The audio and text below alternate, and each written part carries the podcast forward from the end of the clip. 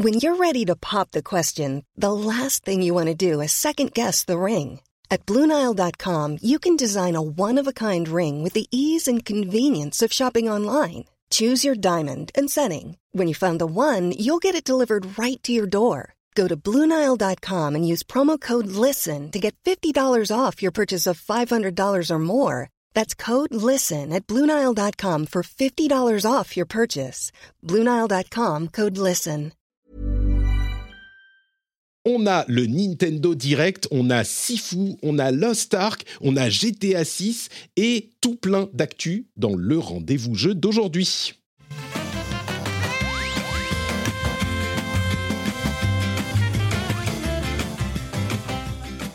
Bonjour à tous et bienvenue dans le rendez-vous jeu numéro 227. On est en février, c'est euh, le moment où tous les jeux sortent et en plus toutes les news tombent, ça ne s'arrête pas. On pensait qu'on aurait un petit peu de temps pour euh, parler d'étendue de tout ce qui se passe. Et ben, il y a eu un Nintendo Direct qui est tombé hier. Euh, il va falloir qu'on en parle également, mais ça va aller parce que j'ai avec moi deux formidables invités pour vous parler et vous détailler tout ça. Et en plus de ça, euh, je suis très très heureux de dire qu'il y a des nouveaux patriotes, Benfer et Razi, qui nous ont rejoints dans la formidable famille des patriotes, et également Claude Girel, le producteur. Vous savez que maintenant on est arrivé au moment du patrioting où on peut citer les noms des patriotes qui viennent de nous rejoindre. Donc Benfer et Razi sont vraiment des tout nouveaux tout beau, ils sortent de l'œuf et on est très heureux de leur faire euh, des bisous et des câlins. Évidemment, Claude Girel, producteur qu'on remercie chaque mois. Euh, ah, juste avant de me lancer dans euh, les présentations et les news, deux choses. D'abord, les after-shows, justement, puisqu'on parle de Patriotes. Pour le futur euh, plus ou moins proche, on va faire des after-shows en bonus pour les Patriotes avec les jeux des auditeurs, les Patriotes qui sont Patriotes, non pas ultra, mais sublimes, au niveau sublime, ils sont vraiment sublimes, eh bien, ils nous rejoindront pour parler des jeux auxquels ils jouent en ce moment. Ça nous permettra peut-être d'avoir des jeux auxquels on n'a pas, dont on n'a pas parlé ou pas parlé assez longtemps dans l'émission principale.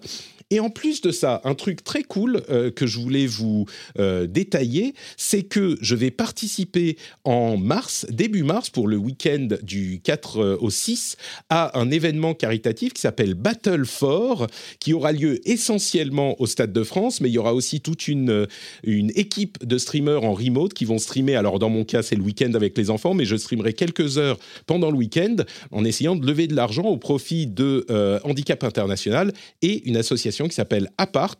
Je suis assez excité par cette idée. Il y a plein de choses euh, que je ne sais pas encore comment je vais les faire. C'est la première fois que je fais ça. Mais ça sera du 4 au 6. Je vous en reparlerai évidemment. J'espère que vous serez présents et nombreux à ce moment-là. Bon, tout ça étant dit, maintenant, le euh, moment le plus sympathique, celui où on dit bonjour aux invités. D'abord Escarina, qui est là tous les mois. Bonjour Esca, comment vas-tu? Salut Patrick, bah écoute, euh, ça va bien, ça va bien. Euh, mes, gros soucis euh, du mois passé que j'avais évoqués avec vous sont partis. On a fini avec le Covid, on a pu partir en vacances, donc du coup tout, tout, tout me semble plus rose aujourd'hui. En plus j'ai le temps de jouer, on en reparlera tout à l'heure, donc tout va bien. excellent, excellent. Euh, et un invité de marque qui nous rejoint aujourd'hui, Oscar Lemaire, du haut de sa pile de chiffres et d'analyses euh, sur Twitter et sur Ludostri, qui se joint à nous comme il le fait parfois. Merci beaucoup d'être là, Oscar. Comment vas-tu? Ça va, ça va, on fait aller. Ouais, t'es euh, voilà. C'est mitigé là.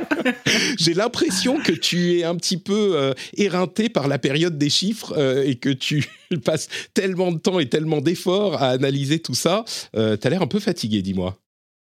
oui, oui, pas mal. J'ai eu une semaine compliquée, mais là, ça va, ça va un peu mieux. Très bien, très bien.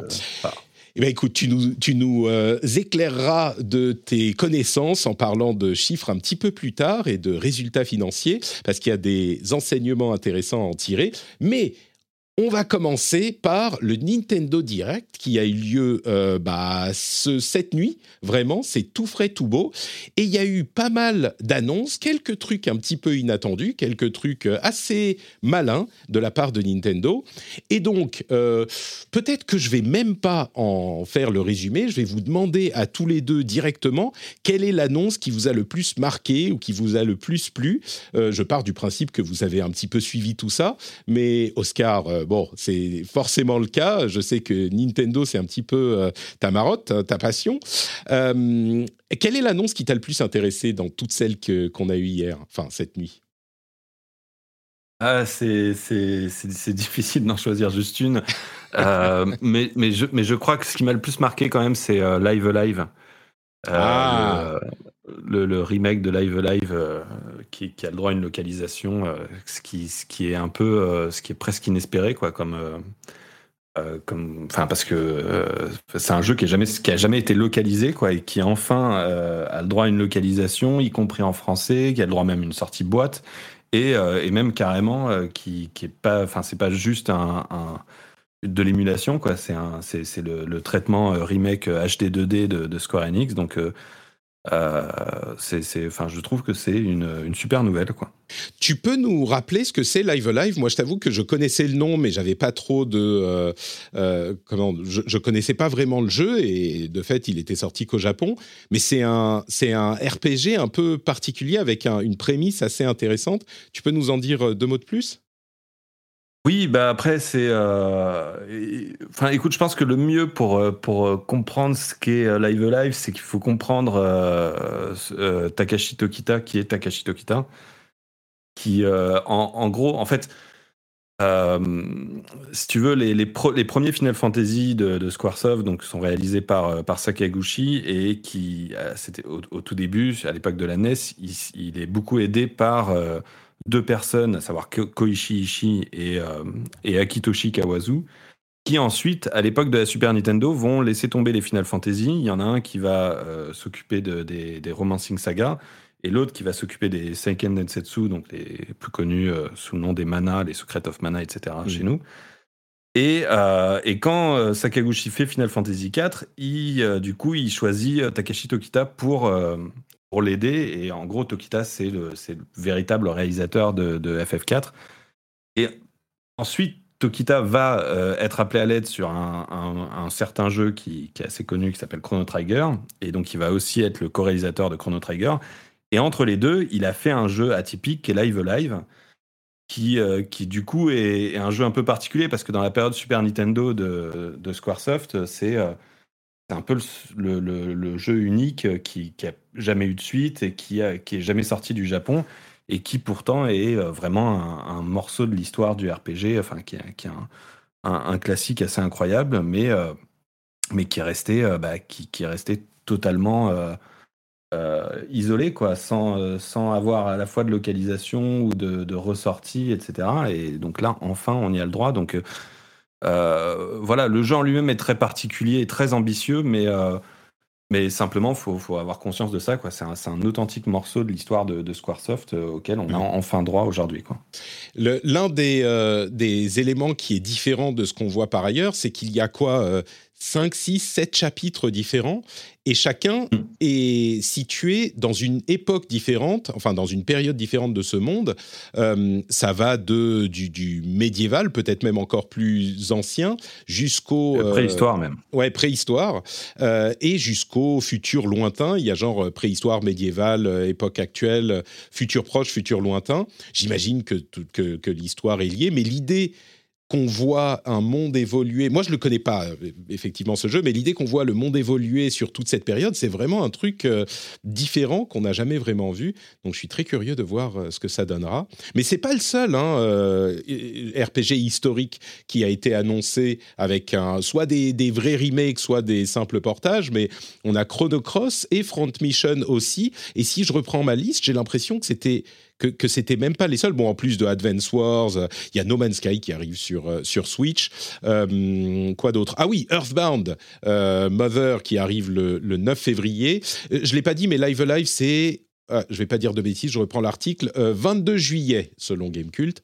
Donc c'est un peu tout dans les six prochains mois, il y en a des tonnes qui sortent et c'est des réponses aux fans. Bon, pas de traces de Mother 3, mais quand même, le 1 et 2 euh, qui, pointeront le bout de leur nez, ça fait. Euh, ils, banquent à fond sur la nostalgie, ce qui est, ils n'ont pas tort de le faire, hein. mais c'est vrai que Live Alive, il a un traitement vraiment spécial parce que c'est un vrai remake et c'est un jeu qui a l'air euh, dans ce style-là graphiquement hyper réussi quoi.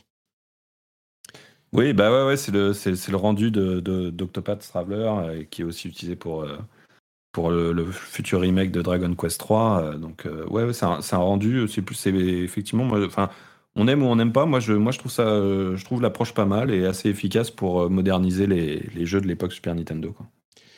On est d'accord, c'est un, résultat vraiment euh, probant au niveau graphique. Donc ouais, c'était un peu la fête des anciens, euh, enfin des, des, anciens RPG que tout le monde aime et de certains qui sont euh, un petit peu moins connus. mais vraiment, Live Live, il a fait impression chez ceux qui savent. Donc je suis très curieux de voir effectivement ce que ça donnera. Escarina, est-ce que toi, tu as un choix différent pour le truc que tu retiens? Bah écoute, moi je suis un peu passé à côté de ce Nintendo Direct. Il y a, y a aucune annonce qui m'a vraiment interpellée, tout simplement parce que je pense que je suis pas le, le public euh, de des annonces qui ont qui ont été faites. Euh, le seul truc que je retiens, c'est les nouvelles maps pour euh, Mario Kart 8 euh, et euh, la défer, enfin la déferlante, c'est peut-être un bien grand mot, mais les j'ai vu passer quelques tweets un peu énervés de gens qui nous disent ah au lieu de bosser sur Mario Kart 9, on n'aura rien avant 2024, ils nous recyclent encore des maps Ok, euh, next. Juste, je suis en train de me dire qu'il faudrait peut-être que je me le reprenne sur euh, sur Switch parce que je l'avais sur ma Wii U et du coup je me suis séparée de ma Wii U et donc du jeu. Et je suis en train de me dire qu'en fait, euh, moi, ça m'intéresse d'avoir des, des, maps en plus que je, auxquelles j'avais pas pu jouer sur ma Wii U. Et je suis en train de me dire que du coup, je vais peut-être craquer un peu tardivement et me, et me l'acheter sur Switch.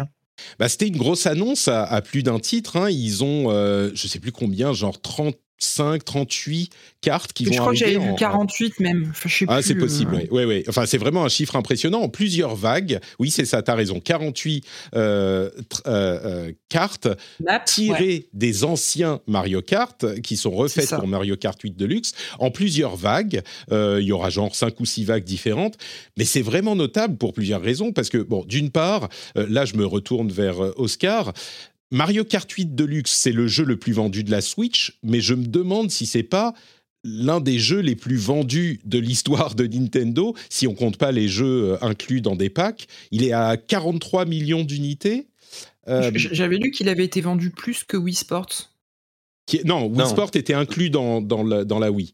Mais pardon, je te laisse, euh, je, te laisse préciser. Ouais, en fait, c'est, bah, en fait, Wii Sport est le seul qui s'est mieux vendu que. Ah, c'est peut-être ça que j'ai lu du coup. Mario Kart 8 Deluxe, mais mais oui, enfin, comme il était inclus dans la Wii, alors pas au Japon, hein, uniquement en Occident, mais euh, du coup, c'est de la triche, quoi, effectivement. Euh, forcément, Wii Sport est imbattable, mais, euh, mais sans ça, ouais, Mario Kart 8 Deluxe, c'est le, le, bah, le, jeu le plus vendu de l'histoire de Nintendo, quoi. Et du coup, c'est hyper malin ce qu'ils font parce que bien sûr, c'est une extension euh, qu'ils vont vendre à des millions de personnes qui ont déjà euh, Mario Kart 8. Et comme euh, bah, on vient de le dire, il y a beaucoup, beaucoup de gens qui ont déjà Mario Kart 8. mais surtout, ce qui est hyper malin, c'est qu'il sera inclus dans le Nintendo Switch Online Expansion Pass qui confirme son euh, astuce de comment euh, retirer, comment tirer des sous, encore plus de sous des gens qui sont abonnés, ben en leur filant des extensions entre guillemets gratuites ou incluses. On avait déjà celle d'Animal Crossing qui s'est pas vendue à, trois exemplaires euh, non plus. Et là, avec l'extension pour Mario Kart 8, bah, le prix de l'extension du DLC est équivalent à à peu près, à un peu de choses près, un an de online étendu, donc seulement la partie supplémentaire qu'on paye pour avoir droit à, tous ces petits bonus.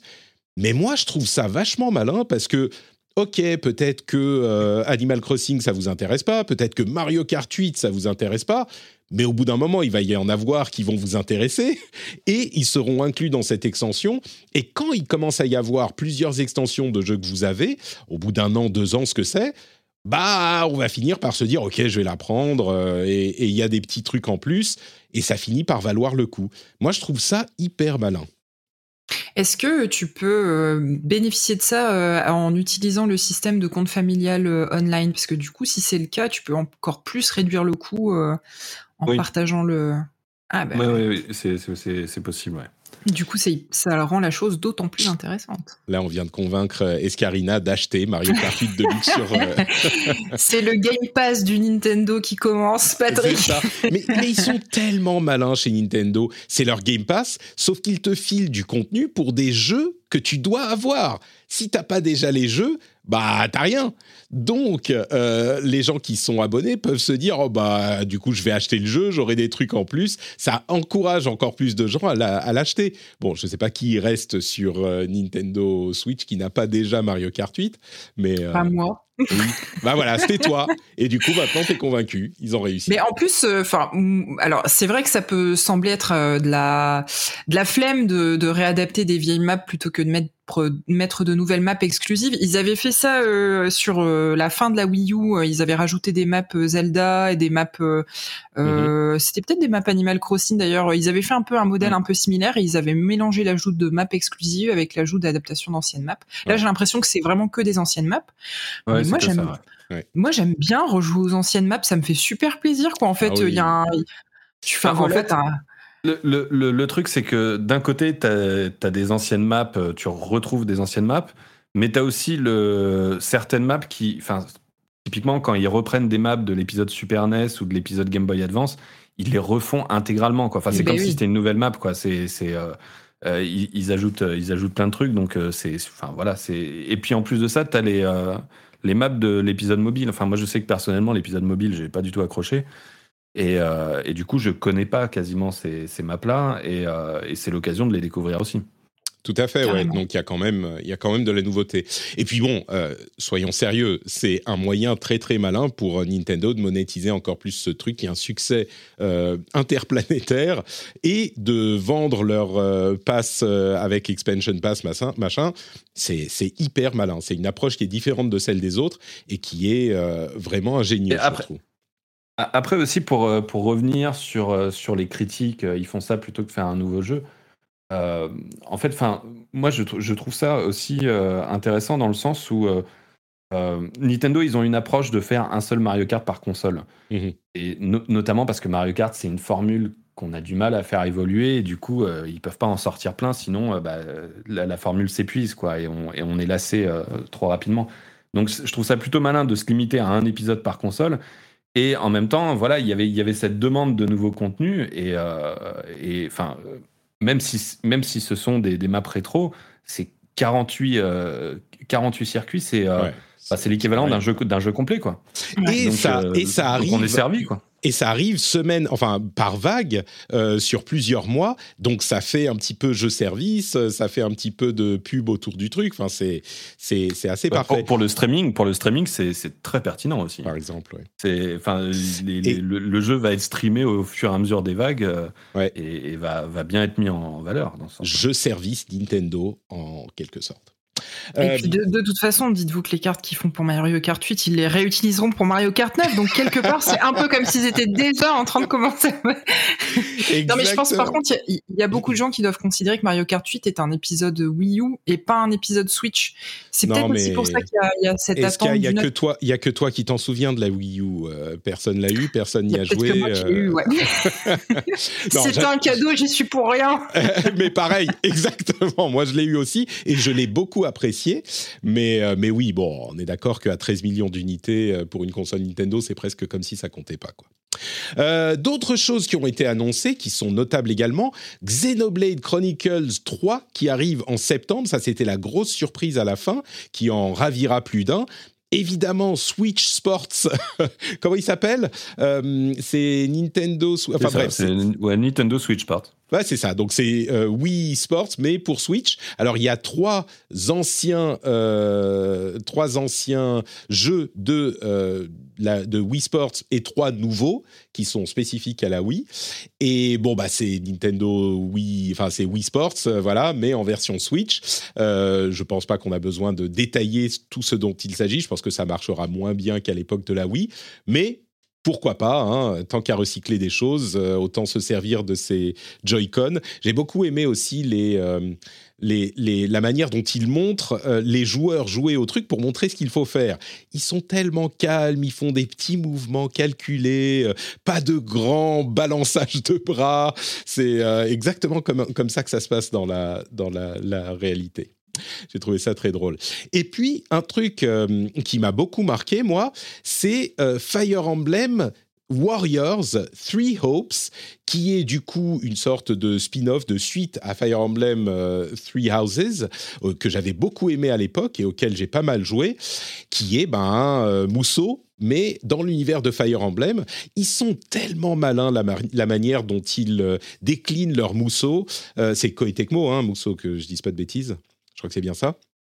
Mais, Et, en particulier chez Nintendo, le Zelda était super bien fait et complètement approprié avec tous les personnages. Là, c'est idéal parce que tous ces personnages dont tu te souviens, avec qui tu as passé énormément de temps dans l'académie, bah, tu vas les jouer dans, en, genre en troisième personne avec euh, des centaines d'ennemis à, à, faire exploser. C'est hyper malin. Moi, je crois que c'est le jeu qui m'a le plus euh, attiré l'œil. J'ai jamais fait un mousseau du début à la fin. Bon, je sais pas si je ferai celui-là du début à la fin, mais en tout cas, j'ai trouvé ça très très malin comme, euh, comme adaptation. Et, et, puis, il faut pas oublier non plus euh, Mario, comment il s'appelle? Mario Strikers Battle League. Euh, je J'arrive pas bien à réaliser si euh, c'est un truc qui est très populaire, Mario Strikers, c'est le jeu de foot hein, avec Mario, mais les réactions avaient l'air assez positives euh, sur Twitter, comme à chaque fois que Nintendo annonce quoi que ce soit, évidemment. Mais je crois qu'il y a des fans de la série qui attendaient euh, un retour de, de, Mario Football. Et bon, c'est là ils seront ils seront servis. Je me souviens plus quand il arrive. je ne sais plus. Je en juin, je crois. Le 10 juin, voilà, exactement. Et euh, Three Houses, enfin Three Hopes, c'est euh, très bientôt, si je ne me trompe pas. Là aussi, je vais essayer de retrouver la date que je ne retrouve pas. On va aller au bout du trailer, le 24 juin. Donc, euh, on n'est pas loin l'un de l'autre. Donc, ouais, Mario Strikers, moi, je suis pas spécialement. Enfin, je connais pas bien la série, mais clairement, elle a ses fans. Donc, ça fait du contenu hein, pour, pour la Switch. Et c'était que entre guillemets, en étant un tout petit peu, mais que les, les six prochains mois. Il y en a qu'on saute, hein. il y a genre Splatoon 3, il y a eu un, une petite démo du mode coop, il y a il y a des nouveaux modes super durs et super faciles pour Metroid Dread. Il y a eu un petit euh, passage sur Kirby et la manière dont il peut avaler des voitures et se transformer en voiture, etc., etc. Donc il y avait quand même, c'était pas le meilleur Nintendo Direct de l'histoire, mais il était quand même euh, assez bien rempli, j'ai trouvé. Il y avait des annonces. Et justement, puisqu'on parle de Nintendo, ils ont annoncé leurs résultats comme tous les autres, euh, toutes les autres grandes sociétés ces, derniers, euh, ces dernières semaines. Euh, il y a quelques trucs à noter du côté de Nintendo spécifiquement. D'une part, le fait qu'ils ont parlé de l'intérêt qu'ils pourraient avoir à racheter des sociétés comme le font Microsoft et Sony.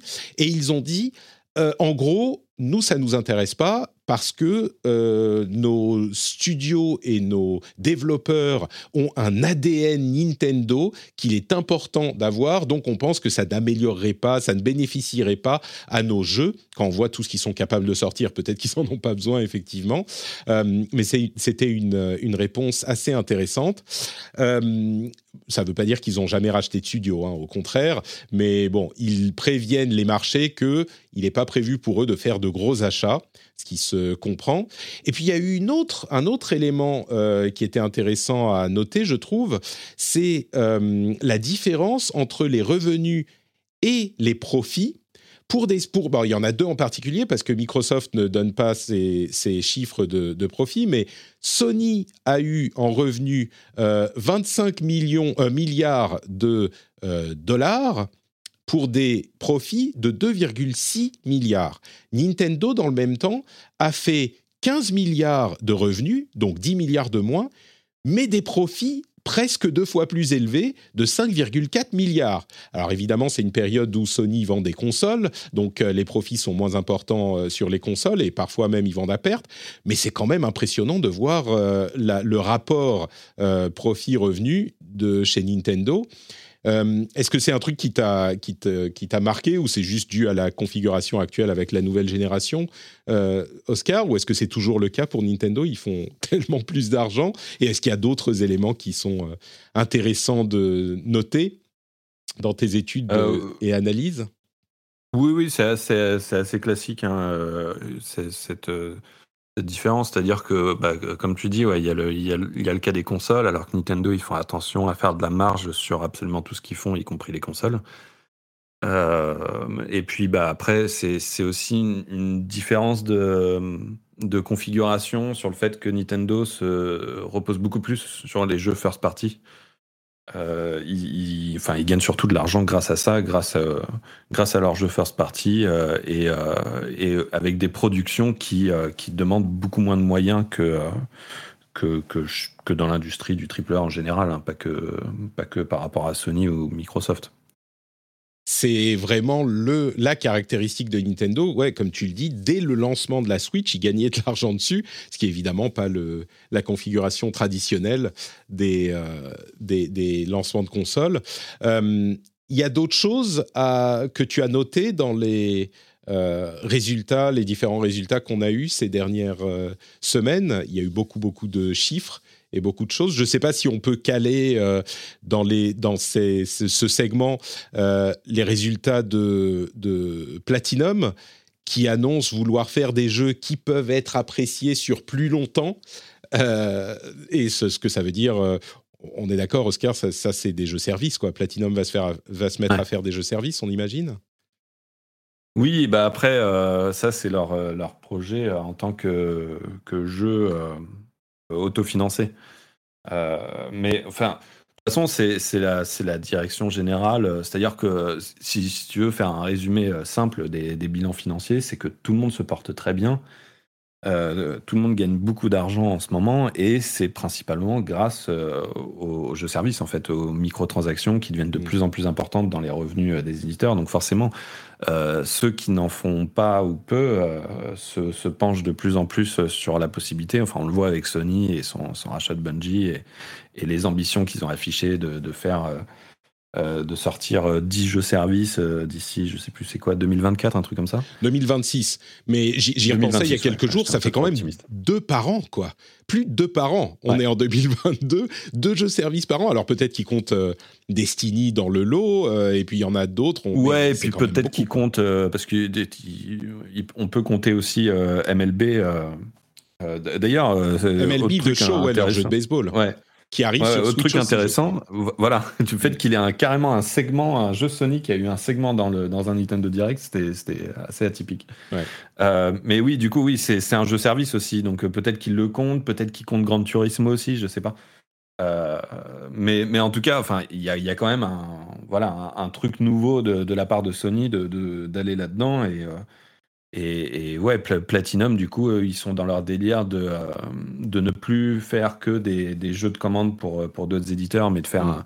des jeux qui leur appartiennent euh, intégralement. Et, et, du coup, je pense que bah, ils regardent la, configuration actuelle et ils se disent bah, là où il y a le plus d'argent à se faire, c'est les jeux services. Quoi. Clairement. moi, je c'est pas un truc qui me désole. On a vu beaucoup de gens dire oh non encore des jeux services machin. J'ai pas l'impression. C'est la partie un petit peu euh, éditoriale. Euh, on dit ce qu'on pense. Euh, moi, j'ai pas l'impression que ça se fasse au détriment des jeux solo. Et Platinum, d'ailleurs, euh, ils annoncent vouloir passer de 300 à 500 employés. Alors, on parle d'eux parce que c'est un petit peu emblématique, peut-être, mais l'idée, euh, c'est pas d'arrêter de, faire des jeux solo pour faire que du jeu service, ni pour eux, ni pour personne. Euh, mais les deux peuvent coexister, et puis il y a un marché pour les deux. Donc, moi, ça me dérange pas vraiment. Est-ce que ça te fait peur, toi, Oscar, cette, cette tendance ou les gens bah, moi, je ne suis pas d'accord avec toi parce ah que. Euh, bah, euh, excuse-moi, mais regarde euh, Valve par exemple, compare la, quantité de, jeux qu'a sorti Valve avant de se mettre au jeu service et la quantité qu'ils ont sorti après. Enfin, tu vois, il y, a, quand même un aspect. Forcément, si un jeu service, ça implique de, continuer à avoir des gens en permanence dessus et, et donc ça limite le, le, la, quantité de jeux que tu peux faire derrière. Quoi. Hmm. tu, peux, dire la même chose d'autre, genre Epic Games, quoi. C'est pareil. Epic Games, à, une époque, ils sortaient un Gears of War tous les 2-3 ans. là, depuis qu'ils ont sorti Fortnite, bah, ils font rien d'autre que Fortnite, quoi. Je trouve que tu prends des exemples qui sont quand même très particuliers parce que Valve, euh, ils ont tellement d'argent que avec le, store, avec Steam, que et tu sais comment ils fonctionnent. Valve, c'est genre chacun qui veut faire quelque chose se met à bosser sur un truc dans son coin, dans la boîte. Il n'y a pas de, structure hiérarchique. Personne décide rien visiblement. Et là, ils se sont dit oh si on faisait une Switch, ah ouais ok allez on va faire une Switch, euh, très bien. D'ailleurs, je sais pas si vous avez vu les images de euh, la du Steam Deck à côté d'une Switch c'est genre déjà la Switch elle est grosse, mais la Steam Deck c'est genre une fois et demie la taille, c'est impressionnant. Mais euh, disons que je comprends la, préoccupation, mais dans la pratique, on voit quand même toujours sortir énormément de jeux solo aussi, et pas que des petits de d'indés. Euh, oui, non mais oui, si tu prends si tu prends d'un point de vue général, euh, moi j'ai mm. pas j'ai pas d'inquiétude. C'est-à-dire que les les jeux solo auront toujours une place, il y a toujours un public pour ça, et et par ailleurs, les jeux solo aussi profitent d'une époque qui leur est favorable dans le sens où euh, ils, vieillissent moins, moins rapidement et ils, euh, et ils sont en permanence en vente grâce aux, boutiques en ligne, aux dématérialisés. Euh, et, et, donc, ils ont une durée de vie commerciale qui, qui est accrue aussi. Donc, les, les jeux solo aussi rapportent plus d'argent qu'autrefois. Donc, il n'y a pas de problème à ce niveau-là. Par contre, euh, si un studio décide de s'orienter vers, euh, vers du jeu service, ça va, ça va lui prendre énormément de temps. Hmm. Enfin, euh, tu vois, je t'ai sorti quelques exemples, mais je peux t'en sortir plein. Je veux dire, BioWare, là, ils, visiblement, ils reviennent du jeu service, mais regarde le temps que ça leur a pris, hmm. ce, développement d'Anthem, développement raté, et, et, après, derrière, à réfléchir, à essayer de vouloir relancer Anthem, etc. Enfin, ça, ça, ça, bouffe énormément de temps. Donc, que, Sony s'oriente vers les jeux services, je, trouve ça malgré tout inquiétant de ce point de vue-là. Et, pour Platinum en particulier, ce que tu crains, c'est que les jeux services prennent tellement de temps qu'ils se mettent à. qu'ils n'aient plus la. C'est pas un énorme développeur, ils n'ont pas 40 studios, donc euh, qu'ils n'aient que, enfin, l'énergie et la force de travail que pour faire ça, quoi. C'est ça, c'est-à-dire que de manière générale, les développements euh, nécessitent de plus en plus de ressources, que ce soit solo ou jeux services, mais les jeux services particulièrement. Enfin, euh, si, le jeu service fonctionne, bah derrière, il, faut, euh, il faut énormément de monde pour le gérer, pour, le, pour maintenir le succès, etc. Et forcément, ça pose problème derrière pour faire d'autres jeux. Quoi.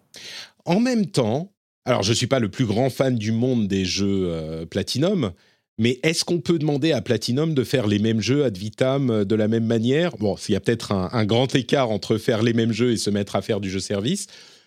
Bon, espérons. Ce que je souhaite, euh, clairement, ils ont l'intention de s'y mettre. Ce que j'espère pour les fans des jeux Platinum et du studio, c'est que euh, bah, ils n'arrêteront pas de faire aussi des jeux dans, la veine de ce qu'ils ont fait jusqu'à maintenant.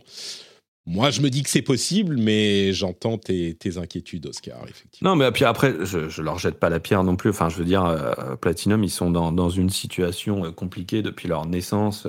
Hmm où, euh, voilà, ça, a toujours été un peu difficile de survivre. Enfin, il y a eu l'histoire de Nier Automata qui, où ils ont expliqué que ça a sauvé l'entreprise parce qu'ils étaient euh, financièrement euh, vraiment pas bien avant ça.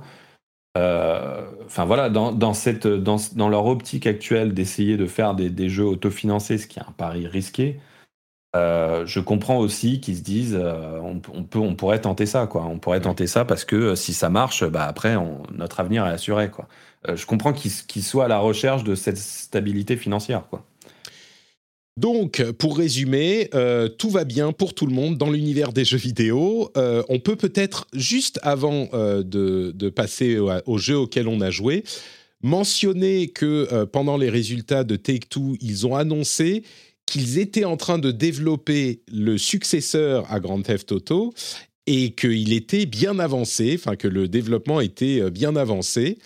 Alors ça, c'est pas une information qui est très surprenante en soi, mais euh, j'en profite du coup pour euh, pousser un mini coup de gueule que j'ai poussé sur Twitter au moment de cette euh, annonce parce que on a vu beaucoup de gens faire des remarques un petit peu acerbes sur la news, sur l'info, sur le thème. Euh, alors, il y avait d'une part, oh là là, comme c'est surprenant, on ne s'en doutait pas, évidemment, euh, clairement, on s'en doutait, mais il y avait aussi un petit euh, courant genre, ah ben bravo les journalistes, voilà, on fait des news pour du clic, pour dire que GTA 6 est en développement, ha ha ha, comme si on ne le savait pas, c'est ça le travail de journalisme, bien joué.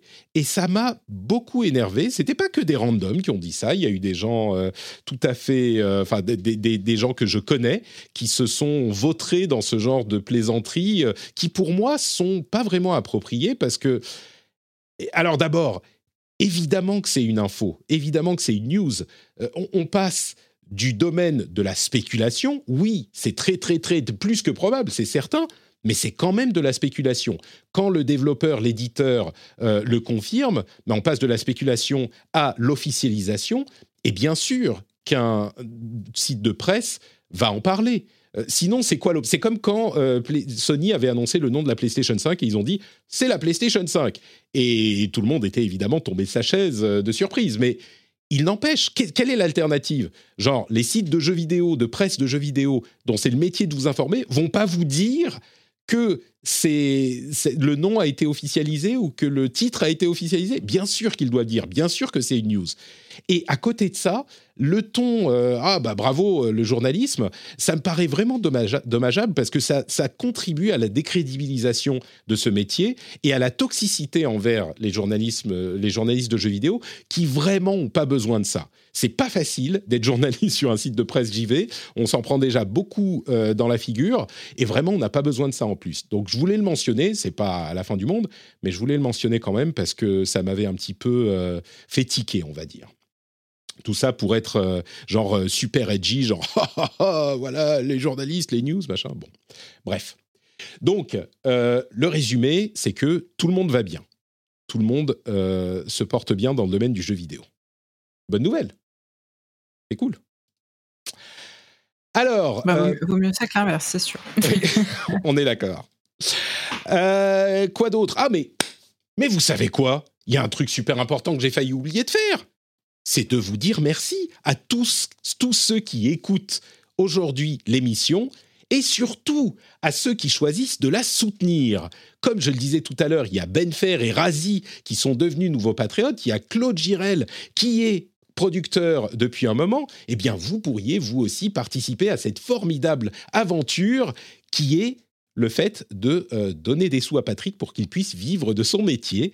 Et ça, c'est une initiative qui me paraît, euh, je suis peut-être un peu biaisé, mais assez noble. Donc, si vous appréciez l'émission, si vous pensez qu'on vous informe de manière euh, distrayante et qu'on vous fait passer un bon moment, eh bien, vous pourrez attribuer un petit euro, deux petits euros à l'émission, et vous auriez en plus tout plein de superbes bonus, comme par exemple les éditos que je fais régulièrement. Je viens d'en faire un sur euh, l'évolution justement euh, financière et les tendances de mon activité. Donc je vous fais rentrer un petit peu derrière les livres de compte. Alors je donne pas tous les chiffres, hein, mais euh, je vous donne les tendances.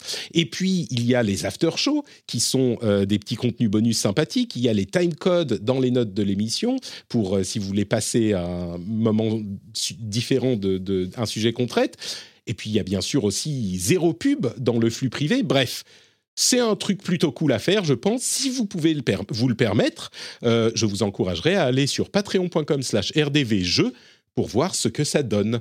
Patreon.com slash rdvjeux, le, le nom et euh, le lien est dans l'émission.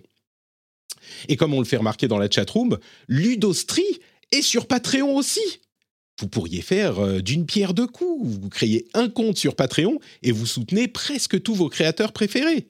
D'ailleurs, euh, je vous encourage à aller voir du côté de Ludostri également une ressource euh, sans, équivalent au niveau valeur informative et analytique dans le monde du jeu vidéo. Si vous ne l'avez pas compris, Ludostri, c'est le site et le Patreon de d'Oscar, ici. Life is full of what ifs. Some awesome, like what if AI could fold your laundry? And some, well, less awesome, like what if you have unexpected medical costs? United Healthcare can help get you covered with Health Protector Guard fixed indemnity insurance plans. They supplement your primary plan to help you manage out of pocket costs. No deductibles, no enrollment periods, and especially no more what ifs. Visit uh1.com to find the Health Protector Guard plan for you. There's never been a faster or easier way to start your weight loss journey than with PlushCare. PlushCare accepts most insurance plans and gives you online access to board-certified physicians who can prescribe FDA-approved weight loss medications like Wigovi and Zepbound for those who qualify. Take charge of your health and speak with a board-certified physician about a weight loss plan that's right for you.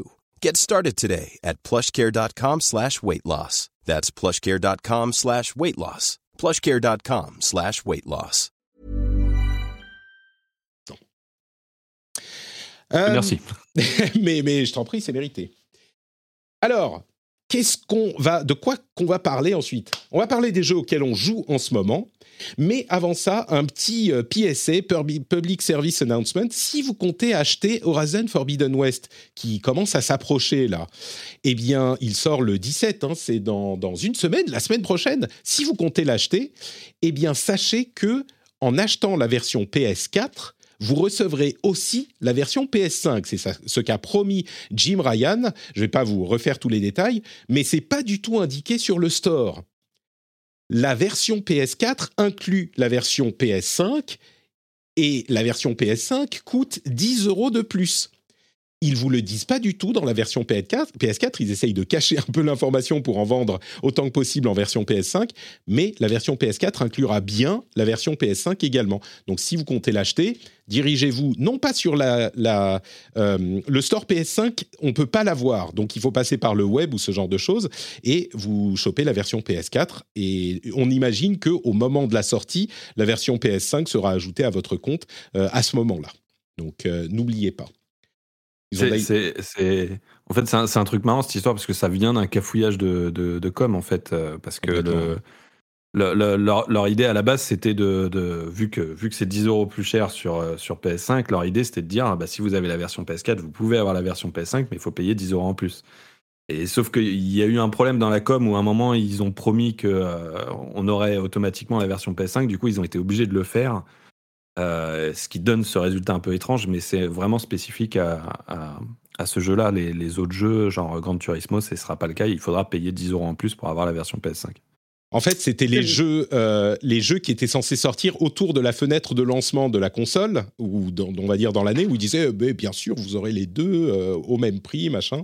Et effectivement, vu qu'il a été décalé de quoi, six mois, un an, euh, ils ont fini par dire, euh, ils, ont, essayé de le faire passer en douce, tu sais.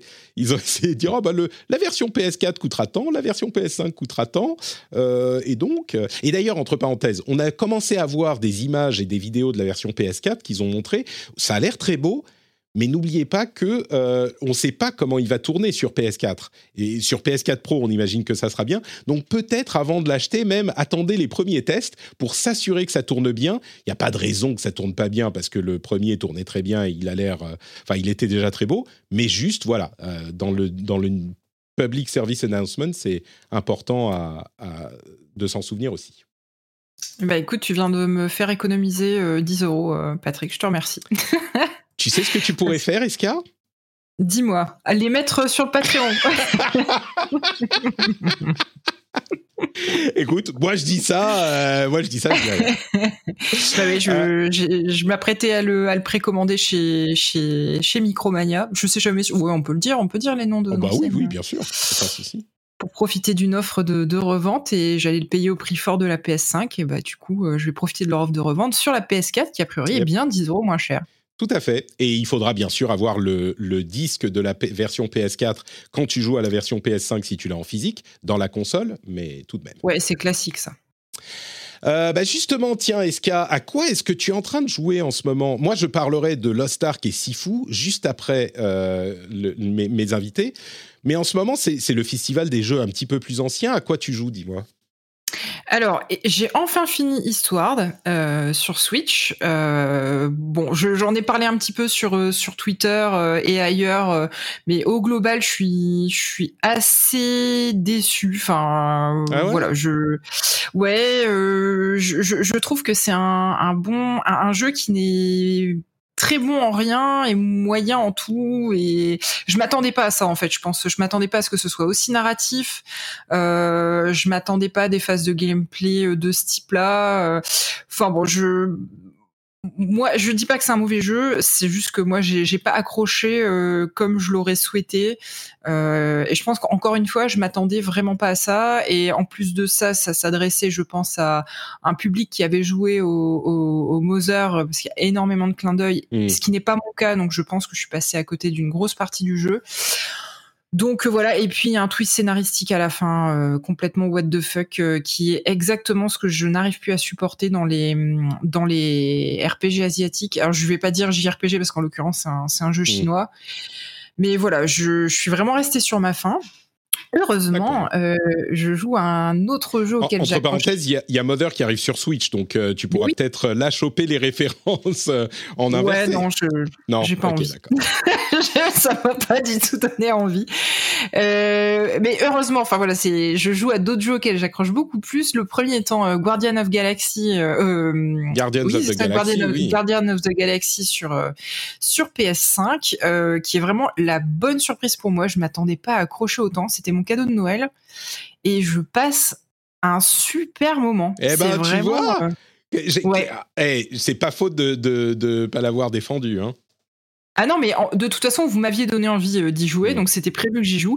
Et effectivement, je, je trouve que c'est, enfin, moi, je passe un super moment. La musique, elle est juste géniale. Il y a rien, à, y a rien à acheter euh, entre la playlist qu'ils ont fait et le- l'OST du jeu. Enfin, puis je trouve que c'est bien écrit. Ça, vous, vous l'aviez déjà dit. Enfin, vraiment un, un gros, gros plaisir sur ce jeu. Et donc pour anticiper euh, l'achat de, de Horizon Forbidden West, j'ai acheté un jeu qui est dans la liste des jeux que tu peux revendre pour profiter de moins cher chez Micromania et auquel je voulais jouer depuis longtemps, qui est euh, Kena Bridge of Spirits. Ah ouais. Et alors là, bah, pareil, c'est j'adore quoi. Enfin, je, suis- émerveillée euh, par l'univers. Euh, Alors on est dans du on est un petit peu dans du, du Ghibli, enfin des, des univers très verdoyants avec des petits esprits. euh, C'est dans l'ensemble très mignon avec une, c'est c'est un mélange entre une fable écolo et bon, il y a, il y, a, y a beaucoup de choses. euh, C'est pas ultra original, mais moi je suis euh, complètement embarquée par le, le, le- le- par l'univers, donc le mélange de l'histoire, les personnages, euh, le, le visuel, enfin la DA, le, la musique. Vraiment, c'est un immense plaisir ce jeu. Je suis dans ma petite bulle. J'ai l'impression d'être dans un dans un film d'animation. Euh, c'est voilà, c'est ça me sort complètement de mon quotidien. Très très belle surprise. Euh, là pour le coup, tu vois, c'est un c'est un jeu qui est au-delà de mes espérances par rapport aux, aux attentes que j'en avais quoi. C'est c'est un jeu, euh, je crois qu'on l'avait décrit, je sais plus qui avait donné cette description, mais c'est très juste. Euh, c'est un jeu qui est plus que la somme de ses qualités.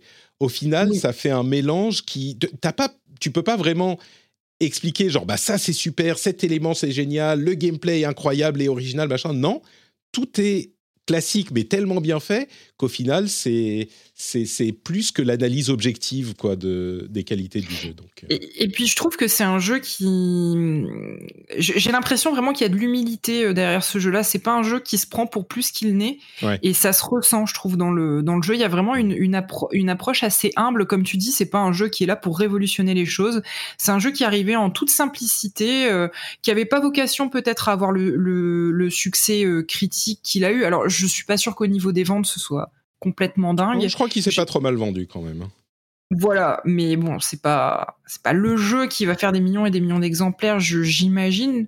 Et pourtant, euh, enfin voilà, j'ai l'impression que c'est vraiment un jeu euh, plein de qualité et qui est pas arrivé avec ses gros sabots. Et ça, Ouais. je trouve que euh, ça n'arrive pas souvent et ça fait plaisir quand ça arrive, quoi. Assez d'accord, assez d'accord. Euh, bah du coup, on passe à Oscar, qui lui aussi joue à des jeux un petit peu plus anciens. Euh, et, et du coup, tu tu t'es mis à Untitled Goose Game, c'est ça? Oui, voilà, oui, oui, bah oui, j'ai un peu de retard, mais je me suis lancé dedans euh, il y a pas longtemps, et puis bah, bah, c'est très bien. hein. Je pense que je j'aurais pas grand chose à rajouter de, de ce qui a été beaucoup dit sur ce jeu.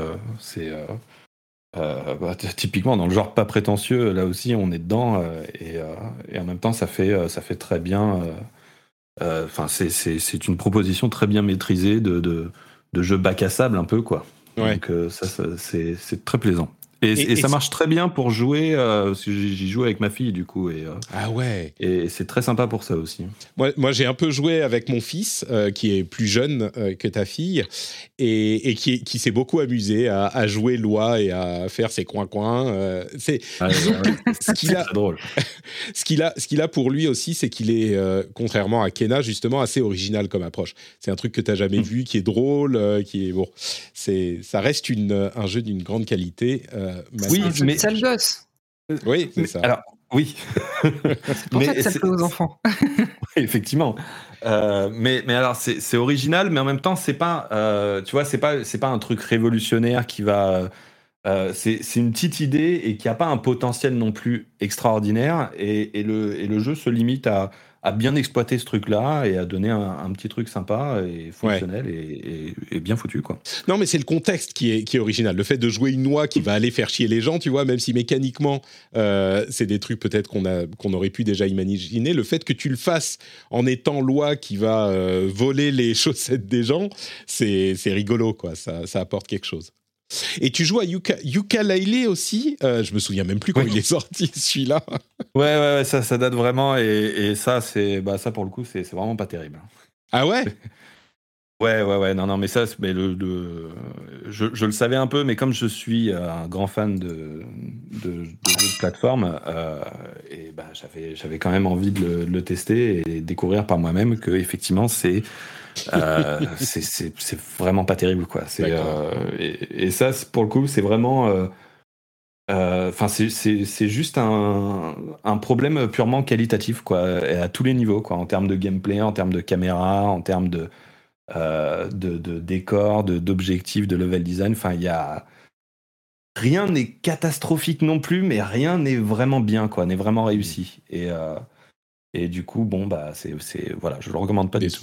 Hmm. c'est pas au niveau des, des Banjo Kazooie euh, de l'époque, quoi.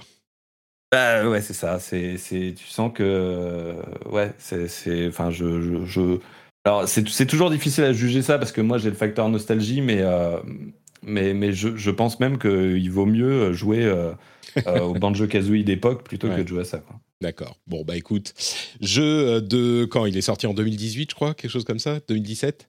Euh, le ouais, un truc, comme. Ouais, c'est ça, 2017. 2017. Donc, euh, bon. Euh, si vous aviez un backlog qui incluait Yuka Laili, vous pouvez peut-être passer à un autre jeu.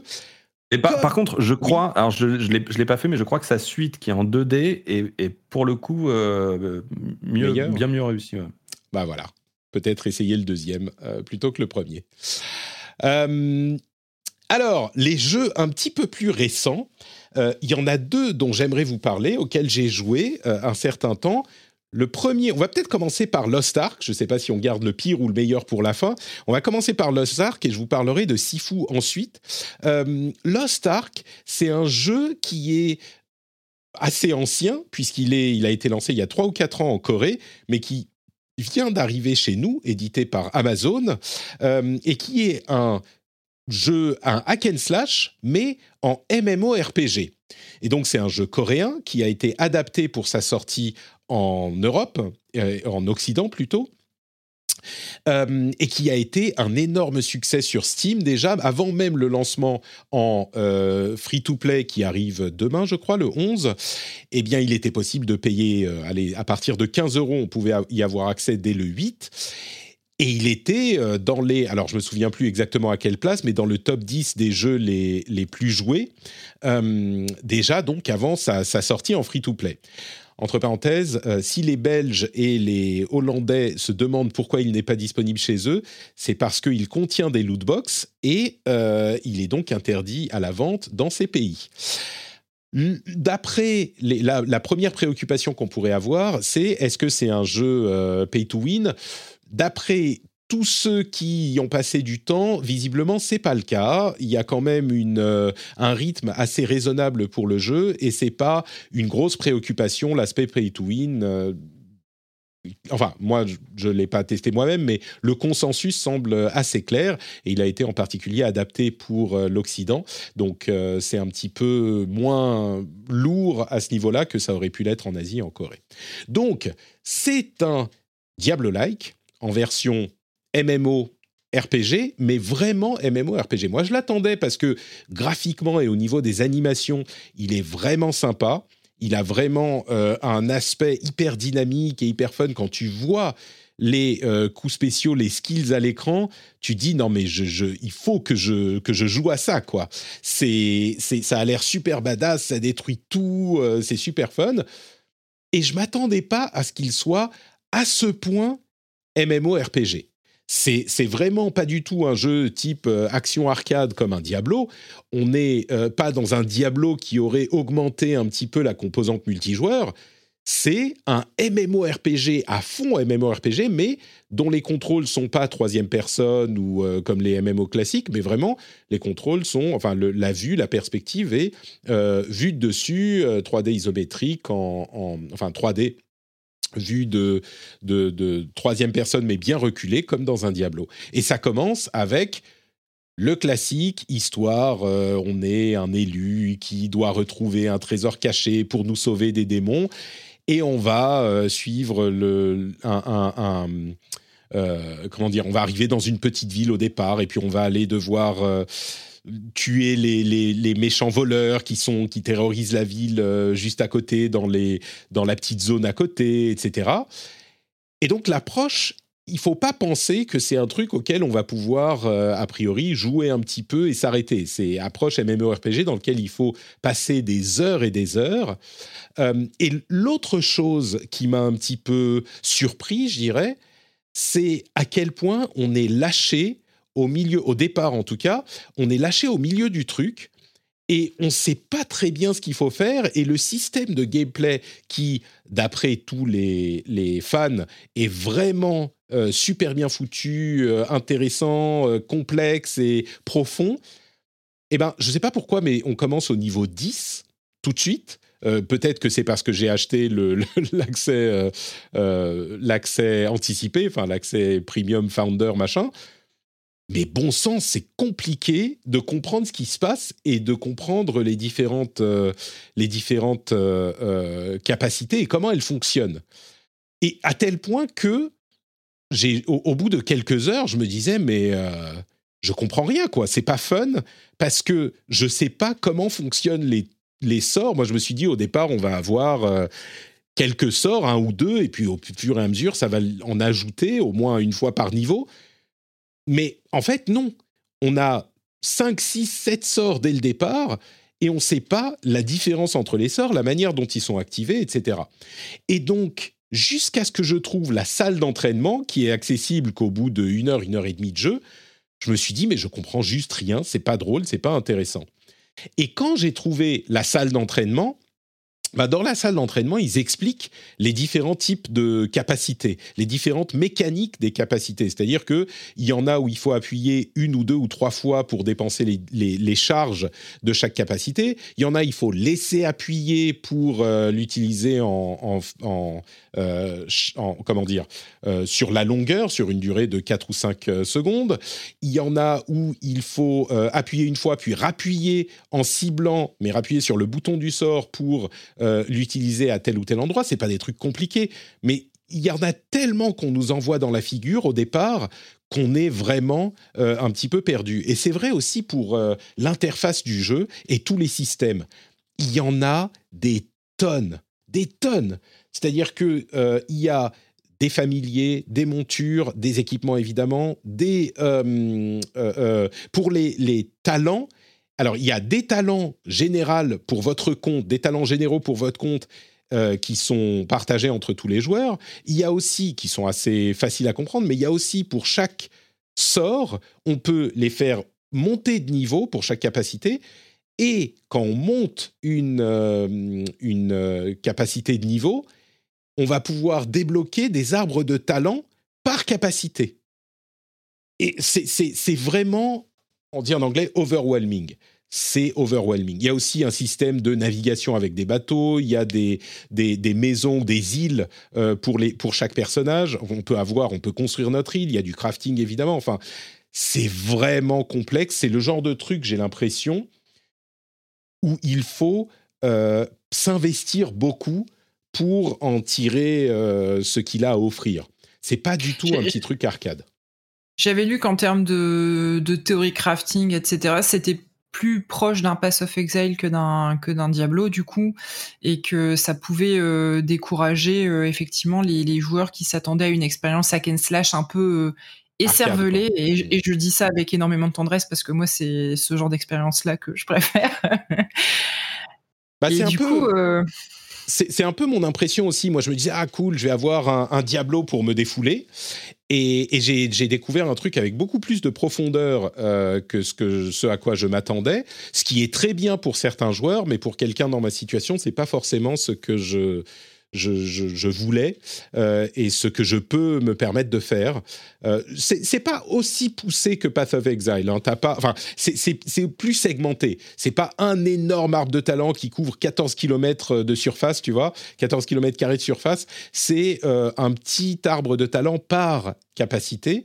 Euh, mais oui, il y a, y a, beaucoup de choses différentes. Il y a les, y a les, euh, les, les, objets qui, qui t'équipent, évidemment. Il y a des objets de combat qui sont des grenades ou des potions, ce genre de trucs qui sont assez précieux. Euh, et, et, oui, c'est un truc. Je dirais que tu peux le prendre en main tout à fait. C'est pas que ça va te, te, Il faut y mettre le temps. Voilà. J'ai l'impression que c'est un truc auquel il faut mettre le temps à t'écouter ton parce qu'au final tu nous tu nous dis pas si tu as pris du plaisir à jouer. J'ai l'impression que ton plaisir de jeu a été un peu euh, écrasé par euh, toutes ces fonctionnalités très complexes qui peuvent être une richesse de jeu mais qui du coup te font dire que si tu veux toutes les exploiter pour profiter à fond du jeu ça va être trop trop chronophage trop prenant. Bah, pour moi, oui, je pense euh, clairement. sur la question, est-ce que j'y ai pris du plaisir? Au, départ, je dirais non, parce que je comprenais pas ce que je faisais en fait. Il y avait trop de capacité, j'appuyais juste sur tous les boutons. Évidemment, au premier niveau, on est imbattable, donc j'appuyais juste sur tous les boutons et euh, j'attendais que les trucs explosent. Et c'est ce, que, ce qui se passait, mais j'aurais appuyé sur un bouton, c'était pareil que si j'appuyais sur l'autre, tu vois. Mais quand j'ai commencé à comprendre, je peux voir que au bout d'un certain nombre de niveaux et quand les monstres seront plus compliqués, euh, plus difficiles, il y aura une vraie stratégie dans le dans le, gameplay, euh, qu'il y a une profondeur dans le jeu qui est attirante. Euh, mais, mais pour aller fouiller jusqu'à l'obtenir, il faut y investir beaucoup de temps. Quoi. Donc, et c'est un jeu gratuit, donc tout le monde peut l'essayer, mais c'est mon impression comme ça à la base. J'ai trop d'autres choses auxquelles jouer, je crois, pour bien investir. Ouais, je comprends. Et du coup, ça répond un peu à la question parce que moi, j'hésitais aussi à m'y mettre parce que je voyais beaucoup de gens en parler et que ben, je, pense que tout comme toi, c'est les Diablo-like, euh, j'adore ça.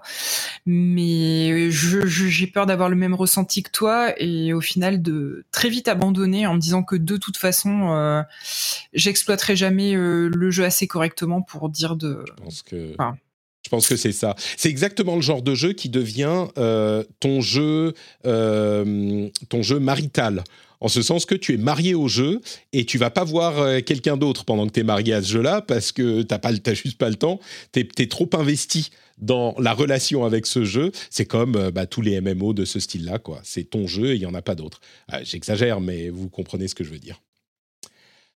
Euh, et puis accessoirement, il y a les modèles euh, des femmes dans le jeu. En particulier, ma, c'est une sorte d'assassin. Elle, elle dandine du cul, mais c'est oh insupportable. Mais insupportable. c'est, je pense que c'est un des aspects du jeu qui, quand j'ai regardé le site web, ça m'a vraiment buté. Enfin bon. L'autre jeu dont je voudrais vous parler, c'est Sifu. Sifu, qui est euh, extrêmement controversé, je, j'ose le terme, euh, et que certains ont vraiment pas du tout apprécié. Euh, alors, deux choses que je vais évacuer très très vite. D'une part, il était censé euh, être disponible dimanche à 2h, 1h de l'après-midi, et il a été retardé de plusieurs heures pour les gens qui avaient payé la version euh, super deluxe, machin. Et, c'était, frustrant parce que deux jours ou trois jours plus tard, il était disponible en, en théorie pour tout le monde. Et là, il a été retardé. Enfin, il n'était pas disponible. On ne pouvait pas le télécharger sur PlayStation 5 si on avait payé 10 euros de plus pour l'avoir plus tôt. Et quand notre temps est précieux, comme c'est mon cas, bah, c'est forcément un peu frustrant. Bref, ça a été corrigé quelques heures après. Euh, l'autre truc, c'est cette controverse sur euh, l'appropriation culturelle du jeu et il y, a, beaucoup de sites américains qui ont critiqué le jeu parce qu'il n'était pas fait dans le respect de la culture qu'il explore et qu'il célèbre. Et c'est un truc qui est assez dont on ne parle pas l'appropriation culturelle en, France et en Europe et donc euh, qui, a beaucoup qui est très abrasif pour les gens qui n'en qui n'en ont jamais entendu parler et il y a beaucoup de gens qui ont dit ah mais ça va attends euh, c'est un petit peu dans, dans, le ton on peut plus rien dire. Sauf que euh, c'est le sentiment qui est partagé par beaucoup de gens. Et je comprends. Parce que quand on n'a pas l'habitude de parler de ce genre de problème euh, quand on en entend parler la première fois c'est un petit peu comme la première fois qu'on entend parler de questions de genre ou de d'inclusivité ou ce genre de choses on se dit non mais attends parce qu'on se sent accusé quoi. Mais concrètement, c'est un vrai problème, surtout quand on parle de culture, euh, il y a un rapport de dominant à dominé. Euh, et clairement, euh, les développeurs n'ont pas... On, fait des erreurs, on fait des fautes, des trucs qui, te font dire... par exemple, ils ont... Dans le jeu, il y a plein d'exemples comme ça, mais je vais en donner un ils ont envoyé des packs à des influenceurs, euh, des trucs comme ça, avec des objets, euh, genre inspirés de, de Sifu. Et c'est très clairement un jeu qui est plongé dans la culture chinoise. Hein. C'est chinois à fond. Et ils ont envoyé une, une théière, mais une théière euh, de style japonais.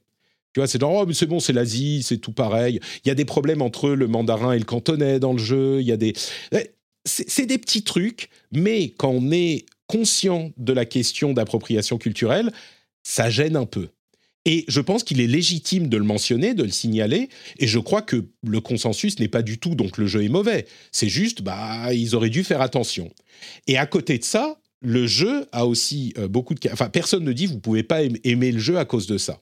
Et justement, parlons un petit peu de. Euh, vous pouvez remonter sur mon fil Twitter, j'en ai parlé, j'ai expliqué, j'ai lié à des, des, threads qui expliquent très bien euh, pourquoi ça, ça, peut être un problème. Mais donc, justement, passons au, jeu lui-même. Le jeu est lui aussi un petit peu euh, difficile à euh, comment dire il est difficile d'en parler parce qu'il y a beaucoup de gens qui ont été très déçus par le jeu. Je regardais notamment, pendant que j'attendais qu'il soit enfin downloadable, la vidéo de, de test de Gotoz, le French YouTuber, où il disait qu'il avait été hyper déçu parce que c'est pas une expérience telle qu'il l'imaginait en voyant les trailers, c'est-à-dire une expérience arcade où euh, on on t'aide à devenir badass, mais que le jeu est très punitif à un point où ça en devient décourageant mais vraiment décourageant. Et c'est vrai que les mécaniques du jeu font pas de cadeau, quoi. Comme vous le savez peut-être, Sifu c'est un jeu donc d'action kung-fu. Euh, le style s'appelle Pac-Me, je crois. C'est un style très sec, très violent, qui donne des impacts de coups euh, qui sont très très bien modélisés dans le jeu. Et on doit donc euh, parcourir cinq niveaux différents, avec cinq boss à la fin, pour venger notre père euh, et maître qui a été tué par euh, une organisation criminelle. À chaque fois qu'on meurt, on peut se relever en prenant quelques années. Le nombre d'années augmente à chaque fois qu'on meurt et on a euh, en gros cinq chances de se relever. Et à chaque fois qu'on se relève, on est donc plus âgé, ça peut aller jusqu'à 70 ans et un peu plus de 70 ans. Et ça, ça, ça réduit notre vie et ça augmente nos dégâts. Et euh, donc, et, en plus de ça, les combats, euh, bah, on a intérêt à faire très attention. Le, la comparaison avec les l'éternel, avec les Souls-like, est pas du tout usurpée, parce que si tu fais pas attention, un ennemi peut te tuer, même un ennemi de base, euh, il te met trois coups mal placés, bah, tu tombes et tu meurs. Et en plus de ça, quand tu passes un des niveaux, comme je disais, il y en a cinq, eh ben, tu peux recommencer. Disons que tu passes du niveau 1 au niveau 2 en ayant 45 ans. Eh ben, tu peux recommencer le niveau 2 si tu veux, si tu meurs au niveau 2, mais tu auras toujours 45 ans. C'est-à-dire que tu peux recommencer le niveau auquel tu es arrivé à l'âge où tu es arrivé et pas plus jeune.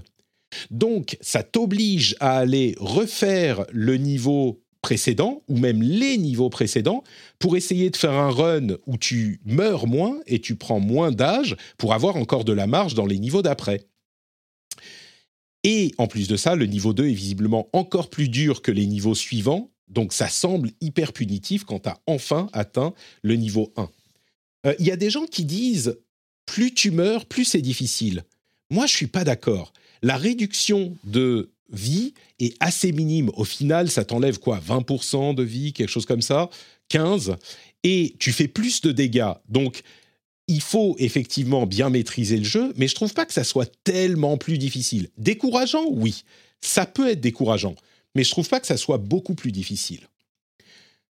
Maintenant, le jeu, à côté de ça, alors c'est vraiment, on est dans du, euh, dans du Sekiro. C'est-à-dire qu'on a une barre de structure, ils appellent ça la structure, c'est la barre de parade, pour nous et pour les adversaires. Quand on part ou qu'on évite, ça fait monter notre barre. Quand elle, est, elle arrive au maximum, notre garde est cassée. Et donc, on euh, peut se prendre des gros coups, ça nous fait perdre des points de vie, etc. Pareil pour les ennemis. Quand on casse leur barre de structure, ça nous affiche un petit, euh, un petit icône à l'écran. Et si on appuie sur les deux boutons, un petit peu comme un Arkham, euh, Batman Arkham, bah on fait un takedown, on les, on les finit, et ça nous fait regagner un petit peu de points de vie. Donc ça, c'est les mécaniques du jeu. Et vous savez que je déteste les Soulsborne. Donc, vous pouvez peut-être imaginer ce que j'ai pensé du jeu. Parce que c'est des jeux qui sont pas pour moi. Je suis frustré et euh, énervé plus que satisfait quand je réussis à finir un, boss ou un niveau. Et donc, évidemment, cette mécanique pour Sifu, a priori, bah, c'est la même que pour euh, les autres jeux qui ont ce type d'approche. Eh bien, si vous pensez ça, vous vous tromperez, parce que j'ai absolument adoré Sifu mais adoré. Alors, je l'ai pas fini, hein, loin de là, mais tout dans le jeu est tellement bien conçu et bien réalisé, à part euh, la fidélité et le respect de la culture qu'il représente, mais ça c'est autre chose. C'est un plaisir de jouer et de réussir à faire ce qu'on veut faire. À tous les niveaux, artistique et gameplay, c'est réussi, je trouve.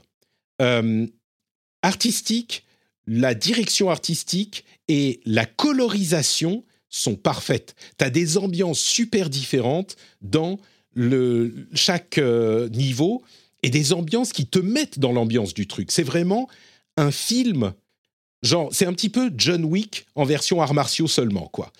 Et tu as l'impression d'être John Wick, et quand tu. La musique, les sons, sont complètement fous. Les animations, comme on l'a vu dans les trailers, te donnent un impact que j'ai jamais vu dans aucun jeu avant, dans un jeu de, un beat jeu d'arts martiaux. les takedowns environnementaux sont parfaits. Tu attrapes quelqu'un qui est euh, presque presque mort. Tu peux, soit tu l'éclates par terre, soit tu lui mets la tête dans le mur, soit tu, c'est hyper bien fait. Alors oui, la caméra est très frustrante parfois, mais euh, pour moi, ça n'enlève pas la qualité de, de l'animation. Et quand tu arrives dans une zone, dans le, par exemple, le deuxième niveau, c'est un club. Il y a un moment, tu, arrives sur euh, le dance floor du club et tu ouvres la porte du, de l'endroit où tu arrives, tu ouvres la porte et puis la caméra se rapproche un peu et tu vois 15 personnes devant toi qui se retournent en mode saloon. Et là, c'est le showdown, quoi. Tu arrives, il y a la musique qui, qui pulse avec la bonne musique de club et les basses qui te rentrent dans les, dans les muscles. Et, et, tu arrives, et au bout de. Quand tu maîtrises un tout petit peu, en anglais, on dirait You're gonna fuck them up. Et tu les. Tu, tu as, peut-être ta, ta barre, ta, comment on dit, euh, ton tuyau, et tu t'approches, et c'est bam, bam, t'en tues un, tu, tu, tu, lui fais le takedown. Un autre, paf, paf, tu t'écartes un peu, t'évites les coups du mec qui arrive, tu te retournes, tu prends l'autre, tu le takedown, etc. C'est incroyable la sensation. Et Dieu sait que je suis pas client de ce genre de choses généralement. Et ça marche, mais à fond. Alors, j'ai même pas fini le deuxième niveau. La première fois, je suis mort avant même d'arriver à la fin du premier. Mais au bout de deux, trois parties, je suis arrivé au deuxième à, 27 ans, je crois, quelque chose comme ça, ce qui est franchement pas mal euh, pour quelqu'un comme moi. Et tu commences un petit peu à maîtriser. Et l'aspect presque speedrunning, parce que tu dois revenir au premier niveau pour le faire aussi bien que tu peux, c'est un truc qui me parle aussi. Euh, tu, commences à maîtriser le jeu et tu dis, OK, je peux mieux faire et tu reviens au premier niveau, tu le recommences et tu essayes de faire parfaitement parce que les ennemis sont toujours au même endroit, tu as des petits raccourcis si tu veux, tu as des bonus que tu peux prendre différemment. et tu de faire le meilleur parcours que tu peux. Une fois que tu as fait le premier niveau, tu vas essayer vraiment de passer le deuxième. Et c'est la même histoire. Enfin, ça fonctionne super, super bien. Alors, il y a des petits éléments un petit peu bizarres, genre les compétences que tu vas débloquer, il faut les débloquer avec de l'XP et tu dois les payer, entre guillemets, cinq fois pour les débloquer de manière permanente à la sauce euh, roguelite. Et vraiment, pourquoi il faut les payer cinq fois? C'est maladroit comme design. À la limite, il t'aurait donné euh, des petites augmentations de puissance dans ses compétences, genre tu fais un petit peu plus de dégâts avec, et au bout du cinquième, tu le gardes pour toujours, même si tu recommences le, le niveau. Ok, ça aurait passé. Là, pourquoi faut le débloquer cinq fois? Bon, c'est pas très adroit, mais c'est pas si gênant que ça non plus parce que tu te fais un run pour ça et très rapidement tu finis le premier niveau, tu débloques à peu près n'importe quelle compétence euh, de manière permanente. Et à, côté de ça, ces petits défauts qui sont réels, euh, moi je les trouve complètement anecdotiques par rapport aux qualités artistiques et gameplay du jeu. C'est pas du tout si vous avez suivi euh, Absolver de Slowclap, c'est pas du tout aussi complexe. Euh, c'est beaucoup plus simple à prendre en main et il faut juste faire attention. Quoi. Enfin, c'est, ça peut être frustrant, mais il faut faire attention et ça fonctionne. Et du coup, pour moi, euh, je dirais que déjà, on est quoi Début février, je dirais que c'est. Euh, attention, attention, Gotti Titi. je pense que c'est potentiel Gotti. et, et, je m'y attendais pas du tout. C'est une vraie. en fait, je jouais à Lost Ark, je me disais, bon, faut que je teste, faut que je joue un petit peu, et je pensais qu'à Sifu. J'avais envie de retourner jouer à Sifu, j'ai envie de retourner jouer à Sifu maintenant. Je sais pas pourquoi je suis en train de vous parler, je voudrais être en train de jouer à Sifu, moi. J'adore ce jeu. Donc voilà. Mais tu sais que ça me fait la même chose pour Kena. Ah ouais Et pour les gardiens aussi, ouais. Franchement, euh, ça faisait longtemps que j'avais pas eu des jeux où quand j'éteignais la console déjà avec beaucoup de difficultés et j'y pensais après en me disant, putain, mais vite, vite, euh, qu'est-ce que je peux faire pour retourner vite jouer? Tu sais, je pense que l'équipe de Slow Clap, ils ont réussi un truc qui, que j'avais jamais vu avant, qui est modéliser en jeu le sentiment de badasserie d'un euh, et ils ont fait ils ont réussi à faire exactement ce qu'ils voulaient faire c'est-à-dire euh, te donner le sentiment de badasserie de ces jeux de ces films là dont ils s'inspirent euh, très clairement. Et j'adorerais les voir faire un, jeu John Wick par exemple parce que c'est exactement ça. Oscar est-ce que je t'ai convaincu qu'il faut aller tester Sifu? Quand t'auras fini le Kalele pas totalement. En fait, euh, moi, je me pose une question. Il me, il me semble, euh, je dis peut-être une bêtise, mais il me semble que tu es un, que tu es un grand amateur de jeux de combat. C'est vrai. Et je pense que c'est là où ça peut potentiellement biaiser ton avis dans le sens où, euh, c'est-à-dire que tu trouves ça accessible, mais tu t'y connais déjà bien en jeu de combat. Et moi, j'ai l'impression que le problème de Sifu, c'est que bah, il est fait par des, par des gens qui, qui s'y connaissent très bien en jeu de combat aussi et qui et, qui font un, truc que j'ai l'impression que qui, enfin comme tu le dis quoi qui est, très intéressant qui est qui qui est très fort pour euh, pour donner cette sensation de de bah ouais de, scène de, combat de, film quoi mais euh, que c'est un studio à qui manque une culture de d'accessibilité euh, alors mm. accessibilité dans le sens bah voilà les gens qui qui maîtrisent pas bien les codes du jeu de combat qui puissent qui puissent s'en sortir sans que ce soit trop frustrant j'ai l'impression que c'est ça qui manque au studio et donc à ce jeu, quoi. C'est possible. Euh, voilà. Ouais, pardon. Ouais, non, enfin, juste, moi, moi cette, cette, euh, du coup, les, les, avis que je vois autour de jeu, ça me donne surtout la sensation que euh, bah, j'espère que ce studio va apprendre ça et que leur prochain jeu sera tout aussi intéressant, mais en ajoutant un peu plus d'accessibilité pour, pour un public qui, qui ne connaît pas, enfin, qui n'est pas expert en jeu de combat, quoi. Euh, peut-être qu'inconsciemment ça joue pour moi, mais c'est des mécaniques qui sont assez différentes des jeux de combat habituels.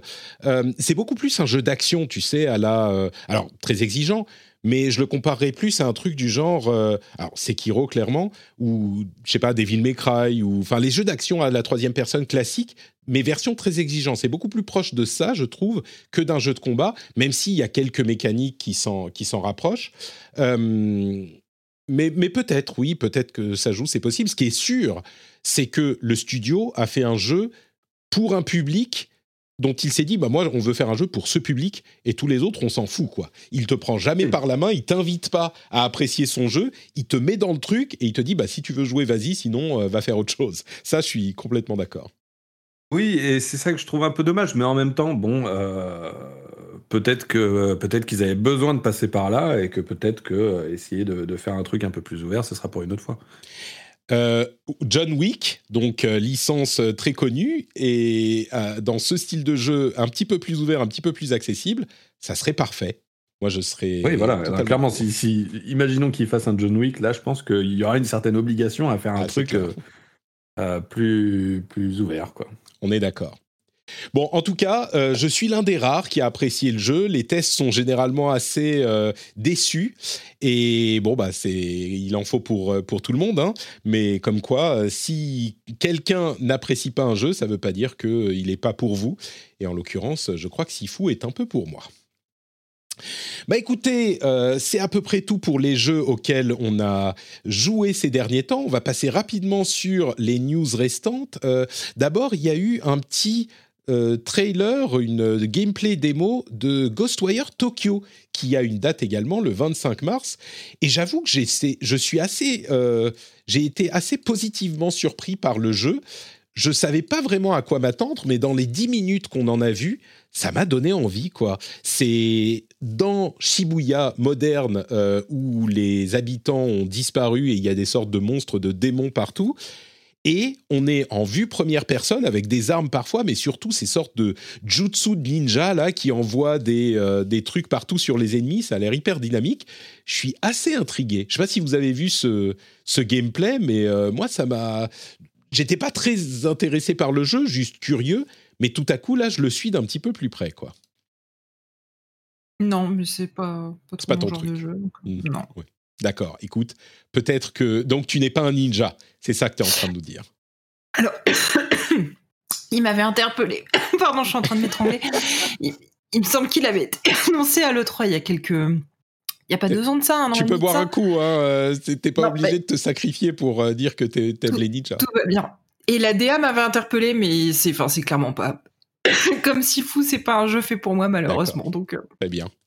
Euh, il y a également une news sur euh, Stadia qui serait en train de se focaliser beaucoup sur un service en marque blanche de, de streaming, pardon. Ça m'a interpellé parce qu'il y a deux ans et demi avant la sortie, avant le lancement de Stadia, j'avais écrit un article sur Medium où je disais justement, en fait, je pense que Google, ils s'en foutent de, euh, de, Stadia, le service. Ils veulent, enfin, ils s'en foutent. Leur but ultime, c'est plutôt de créer un service en marque blanche parce que l'infrastructure est tellement chère pour faire ce genre de service de streaming de jeux vidéo. Il n'y a que quelques, une poignée de sociétés qui peut le faire. Et donc, il est beaucoup plus intéressant pour eux de d'offrir ça en marque blanche à des sociétés comme, euh, je sais pas, Capcom euh, ou d'autres, plutôt que de faire leur service eux-mêmes, qui est très difficile à marketer, à atteindre les joueurs, tout ça. Mais ça reste un petit peu, euh, un petit peu décevant que, en fait, la promesse de Google, en fait, ils y croyaient vraiment à leur truc qui était vous n'avez pas besoin de console, donc, notre service est mieux. Vous pouvez acheter des jeux chez nous sans avoir besoin de console. On se disait, ouais, c'est un des avantages, mais il va y avoir d'autres choses qui vont faire. On entend toujours les fameux liens euh, sur YouTube. Il y a genre un ou deux jeux qui peuvent faire ça, un lien pour jouer immédiatement. Non, ça, ça n'existe pas, ça, c'est pas possible. Et c'était juste, en fait, ils étaient convaincus que le fait de pouvoir acheter un jeu sans avoir besoin de console ou de PC, à un moment où tous les joueurs ont, une console ou un PC, bah ça aurait suffi. Et clairement, ça suffit pas. Alors, Stadia va pas disparaître tout de suite, mais c'est vraiment pas leur focus et ils font un truc en marque blanche. Tu, tu vois Stadia disparaître, toi, euh, Oscar, après cette, euh, cette mésaventure? Euh, bah oui et non. Enfin, disons que oui, peut-être que leur, leur, orientation B2B, ça peut marcher, mais ouais, mais clairement, le, l'offre le, publique, enfin, ouais, c'est mort, quoi. Elle est, euh, elle est dormante, quoi, on va dire au mieux. Ouais, ouais, non, moi j'ai eu accès à certains chiffres de, des, des ventes sur Stadia. Enfin, c'est vraiment mais dérisoire, quoi. C'est, euh, euh en fait, c'est même pas que c'est mort, en fait, c'est que ça a jamais vraiment commencé, quoi. Ouais. Bon, décevant, mais euh, la technologie, par contre, elle fonctionne toujours bien. C'est d'autant plus dommage que, enfin, ça, servira toujours, hein. mais la qualité de Stadia était bien au-dessus du, du, Xbox, euh, du cloud, euh, du xCloud, euh, et, à peu près équivalent au GeForce Now, qui est vraiment excellent. Donc, bon, ça servira à d'autres développeurs et éditeurs, on imagine. Parce que pour se, pour se désenchaîner des plateformes euh, existantes, ça peut être une solution pour certains d'offrir en parallèle un service qui rend leur jeu accessible de partout. Quoi. Euh, oui, Microsoft a publié un petit euh, document sur la manière dont ils vont considérer les App Store. Euh, et c'est marrant parce qu'ils vont ouvrir tout ça. Oui, on peut euh, faire ce qu'on veut avec nos App Store. C'est normal parce qu'il y a des régulations, enfin de la légifération en cours sur l'App Store iOS et Google Play, etc. Sauf que évidemment, ils disent euh, oui, mais sur Xbox c'est différent. Sur Xbox, on va pas permettre aux gens de payer avec un autre moyen de paiement que le nôtre, machin. En disant un truc qui est juste, hein, c'est que euh, traditionnellement, les, euh, le développement de plateformes de jeux, bah, c'est des gros investissements qui sont rentabilisés ensuite avec les commissions sur les ventes de tous les jeux. C'est vrai, mais c'est marrant que ils, le disent. Oh, on est pas tout à fait, c'est pas pareil. Donc voilà. Bon, bref, je voulais le mentionner, mais plus intéressant que ça, Assassin's Creed, il y aurait une euh, extension d'Assassin's Creed Valhalla, selon Bloomberg, qui aurait été transformée en jeu indépendant euh, avec le personnage de Bassim, qui était l'un des assassins de euh, Valhalla. Et le jeu devrait sortir 2022 ou 2023. Donc un Assassin's Creed un petit peu recyclé qui pourrait arriver très bientôt. Et à côté de ça, on apprend que Beyond Good and Evil 2 est encore en pré-production. Ils n'ont toujours pas commencé la production sur ce jeu qui avait été annoncé il y a quoi 4 ans 5 ans 4 ans 2017. C'est ça. Bon, on ne sait pas ce qui se passe chez Ubisoft. Enfin, si, peut-être qu'on sait ce qui se passe, mais euh, les gars, va falloir. Euh, enfin, je ne sais pas ce qu'il faut faire. J'ai entendu une voix fantomatique euh, qui disait des trucs. Bon, on va faire un épisode sans, mentionner ça. Euh, quoi d'autre? Euh, Activision a, enfin Activision, pardon, Microsoft a confirmé dans le, oui j'aurais dû le dire à ce moment, ils ont confirmé dans leur message sur leur blog euh, que Call of Duty resterait disponible sur PlayStation au-delà même des accords contractuels existants. Donc au-delà des deux années à venir, Call of Duty restera sur PlayStation. Moi, je reste convaincu que pour ce genre de jeu, c'est un avantage stratégique de les avoir sur le Game Pass, de la même manière que euh, Destiny, qui est un jeu service, euh, c'est un avantage stratégique de l'avoir sur le projet Spartacus de Sony. Euh, enfin, un avantage. Ça peut fonctionner de le laisser sur toutes les plateformes et de l'avoir inclus dans votre service d'abonnement à vous. C'est votre exclu pas sur la plateforme, mais de votre service d'abonnement. Je pense que c'est pour ça qu'ils font ces choix-là, à la fois chez Microsoft et chez, et chez euh, Sony, c'est marrant de voir que au moment de Bethesda, ils ont dit quand même, euh, euh, comment il s'appelle, Starfield et Skyrim 2, Elder Scrolls 6, ils seront exclus quand même. Hein. on va pas appliquer quand même cette doctrine à tout le monde, faut pas déconner. et puis, quoi d'autre Ah, vous aimez les podcasts? Oscar, dis-moi, est-ce que tu t'es précipité sur le podcast de Hideo Kojima? Est sur, euh, c'est quoi, Audible, je crois? Alors euh, non, non, non, ça, ça, y est, ça a commencé là? Je crois qu'il a été lancé il y, a, il y a, hier, quelque chose comme ça. En tout cas, il est prévu, s'il n'est pas encore disponible. J'imagine que c'est en japonais, hein, mais... Ouais, voilà, c'est ça, c'est en anglais ou enfin il y a une version anglaise ou pas? Ah non, non, c'est du japonais. C'est ouais, voilà, ouais, bah du coup non, bah, je parle pas japonais. mais c'est pour les vrais. Mais c'est pour le plaisir d'entendre euh, d'entendre la voix de Hideo. C'est non, tu fais pas partie des gens qui. Euh, qui, ah bah, bah, écoute, j'apprécie beaucoup ces jeux, mais, euh, mais non, sa, voix n'a aucun effet particulier sur moi. D'accord. Bon, je suis déçu. Je pensais que tu étais un vrai fan. Euh, mais bon, c'est Hideo Kojima's Radioverse qui est disponible sur Audible. Audible, excellent service en, à côté de ça. On nous rappelle aussi, Cassim, dans la chatroom, que Call of Duty devrait même arriver sur Switch, il semble. Comme quoi, tout arrive. On a la les nominations des Pégases pour, 2000, pour l'édition 2022 des Pégases, la, cérémonie des, euh, des jeux de l'année euh, en France. Alors, il y a beaucoup de jeux euh, français, évidemment, puisque c'est de ça que ça parle. Mais pourquoi est-ce que Gamecult ne garde pas mon, mon abonnement? Je suis abonné, je peux lire ces articles. À chaque fois, il faut que je, me, je reclique sur mon compte. Et ouais, j'ai le même problème. Hein. Ouais, je cache, je pense. Pardon, Oscar? Euh, actualise juste, il me semble. Oui, oui. En général, ça fonctionne. D'accord. Euh, Deathloop, jeu français. Bon, c'est un petit peu. Après, il y a Road 96, Edge of Eternity, etc., euh, etc. Et puis dans les jeux. Par contre, dans les jeux étrangers, c'était un petit peu étrange les choix. pourquoi pas Mais il y a des jeux comme. Alors attendez, Lego Star Wars. non, ça c'est mobile. Chicory A Colorful Tale. Oddworld Soulstorm et The Forgotten City.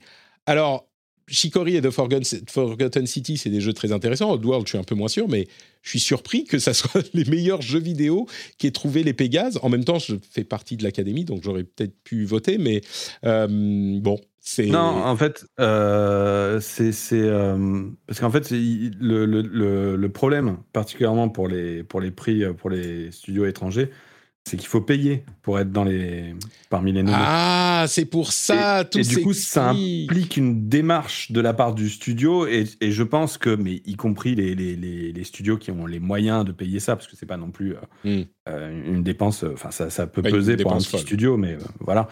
Euh, et je pense qu'il y en a plein qui se disent c'est quoi ce truc on n'a jamais entendu parler euh, non enfin tu vois ils ont même pas dû répondre au mail tu vois un truc comme ça voilà quoi donc euh, c'est pour ça que en fait voilà du coup ceux qui sont présents c'est ceux qui ont accepté de payer quoi c'est c'est ça le truc quoi tout s'explique on, sait payer combien ou pas? Oui ben je je l'ai plus en tête mais c'est ça se compte en centaines d'euros, un truc comme ça. J'imagine. D'accord. je sais plus exactement. Enfin, ça se trouve. Hein, mais Écoutez, ça me donne l'occasion de rappeler que Curse of the Dead Gods est un excellent roguelite euh, que j'avais beaucoup aimé. Donc euh, voilà, j'en remets une petite couche. Curse of the Dead Gods, c'est très très bien.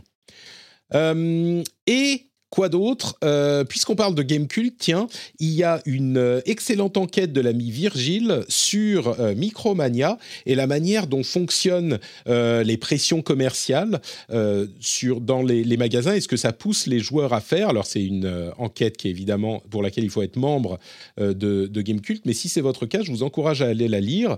Je trouve qu'il y a des choses très intéressantes là-dedans. On n'est pas dans le ton accusateur ou péremptoire, c'est vraiment une enquête au sens euh, journalistique du terme, essayer de voir comment ça fonctionne, les conséquences que ça peut avoir.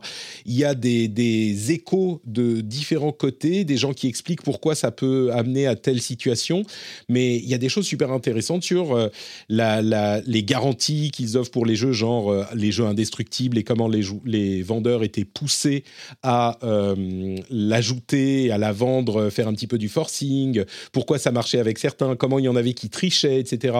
C'est vraiment, vraiment intéressant. Euh, donc, je vous encourage à aller la lire si vous êtes abonné Gamecult et à soutenir ce type d'initiative. Et voilà, je crois qu'on arrive à la fin de euh, notre euh, émission. Merci à tous les deux d'avoir été présents avec moi. Euh, avant de se quitter, évidemment, on peut vous donner un petit moment pour nous dire où on peut vous retrouver. Je mets en fond euh, sur Twitch l'article de Ludostri sur l'affaire Game Freak euh, que tu as été poussé à faire par les controverses du récent Pokémon, Oscar? oui, oui, effectivement, oui, oui, oui c'est une sorte de de tentative d'expliquer la situation particulière dans laquelle se trouve Game Freak pour, euh, pour faire ses Pokémon et ce qui fait qu'ils ont du mal à faire des, jeux euh, techniquement évolués malgré, bah, malgré tout l'argent qu'il y a avec ces, avec ces jeux. Quoi. Ouais. Très intéressant, que je vous encourage à aller lire. et du coup, bah, est-ce que tu peux nous dire où on peut te retrouver, Oscar? Et bah du coup sur Ludostri, euh, euh, sur, sur Ludostri et aussi un peu sur Gamecult, euh, vu que désormais, désormais je, je, suis rentré en concurrence, mon cher Patrick. Mais oui, avec le père et le maire, bien sûr. Voilà. donc qui, qui, qui, a, qui, a, un podcast, enfin alors qui est un podcast qui n'a pas encore de flux RSS, donc je ne sais pas si on a le droit d'appeler ça un podcast. non, il y a la police des podcasts qui va débarquer. Fais pas ça. Hein. Fais attention. Donc une émission audio, une émission audio qui est disponible à la fois sur Gamecult et sur Ludostri. mensuelle où on revient sur des sujets par rapport à l'économie du jeu vidéo. Et tout à fait, super intéressant également. Euh, avec le perfide Albion, d'où le père et le maire. Excellent, euh, excellent jeu de mots. Merci Oscar d'avoir été avec nous. On mettra évidemment le lien vers ton compte Twitter euh, pour ceux qui veulent retrouver tout ce dont on a parlé dans l'émission. Escarina, où es-tu sur Internet? Eh bien, écoute, quand je suis pas derrière ma PS5, du coup, je suis sur Twitter, escarina underscore, sur Kiss My Geek, et on a bientôt un petit épisode de Super Gamerside qui devrait sortir. Voilà, voilà et, Super Gamerside qui est euh, au rendez-vous jeu. Est-ce qu'on peut dire ce que l'apéro du Capitaine est au rendez-vous tech? Ou c'est je pousse un peu euh, trop loin quand même C'est pas mal, ouais. Ou euh, ce que les grosses têtes est au JT euh, de, je, je, sais pas. Non, l'apéro du Capitaine, moi ça me va. C'est, je les aime beaucoup. Donc. D'accord, très bien. Bah, on, nous a souvent demandé un crossover d'ailleurs. ça risquerait. Tu sais, c'est dangereux ça. C'est le genre de truc, une force inarrêtable avec un objet immuable, ça détruit l'univers. Il faut jamais croiser les flux, c'est trop dangereux. C'est ça, exactement. bon, merci Escarina d'avoir été avec avec nous. Pour ma part, c'est Note Patrick sur Twitter, Facebook, Instagram. Vous pouvez retrouver tous les liens vers tout ce que je fais sur notepatrick.com. Il y a les liens vers les podcasts et également vers le Patreon qui est aussi sur patreon.com slash rdvjeux. Le lien est dans les notes de l'émission. Et vous pouvez donc soutenir l'émission en passant par, euh, le, par le Patreon et avoir tous les bonus dont je parlais, le plaisir, la satisfaction d'être un soutien du rendez-vous jeu et aussi l'accès aux after-shows. Alors on va voir s'il y a des gens qui vont être présents dans l'after-show aujourd'hui pour nous dire à quel jeu ils jouent en ce moment. Et bah, on va voir ça tout de suite pour ceux qui sont patriotes. Et pour tous les autres, eh bien, je vous propose de nous retrouver dans une semaine pour un nouvel épisode. Ciao à tous